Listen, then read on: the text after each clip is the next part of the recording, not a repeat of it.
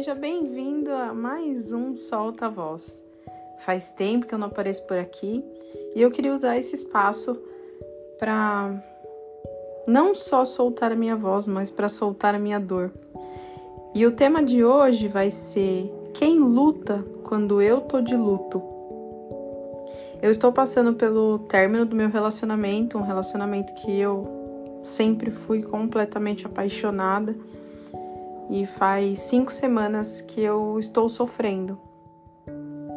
E muita gente não acredita nesse luto, né? Todo mundo só fala do luto quando morre, mas se morre uma relação, se morre um trabalho, se morre o término de um de uma amizade, tudo isso é um luto porque você tem que ressignificar aquilo que estava acontecendo com você. Então, estou vivendo esse luto, está sendo inimaginável. Mas eu queria conversar com vocês a respeito do, da rede de apoio de quem está de luto.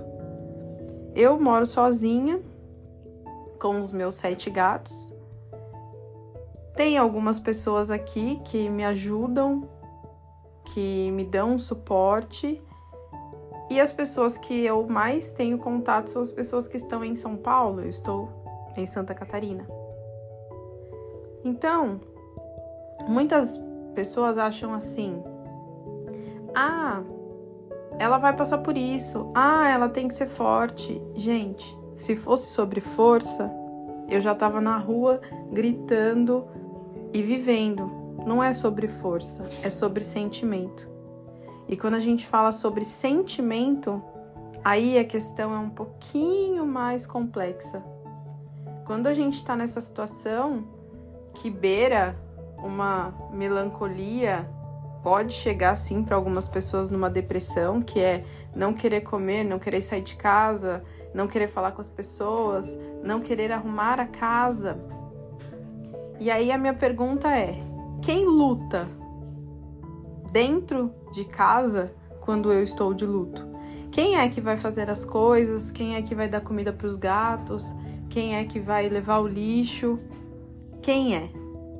Porque muitas vezes a gente fala desse luto, é, deixa a pessoa sentir que é o melhor para ela. E esses dias eu li no Instagram, eu acho muito interessante. A vida de adulto ela é tão complexa que nem quando a gente está sofrendo a gente pode sofrer. Que eu estou sofrendo lavando a louça, por exemplo. Será que todo dia eu tenho força para querer lavar a louça? Será que todo dia eu tenho força para querer tomar banho? Porque muitas vezes a gente não quer nada, a gente só quer viver aquele sofrimento. Então eu queria convidá-los a pensar que a luta é muito maior quando alguém está em sofrimento. Não tem como a gente mensurar a dor da outra pessoa, mas dá pra gente respeitar, dá pra gente ajudar, dá pra gente acolher aquela dor. E acolher aquela dor é fazer com que ela saia dali de alguma forma, fazer com que ela troque aquelas gavetinhas de lugar e transforme pelo menos algum momento daquele dia em alguma coisa positiva.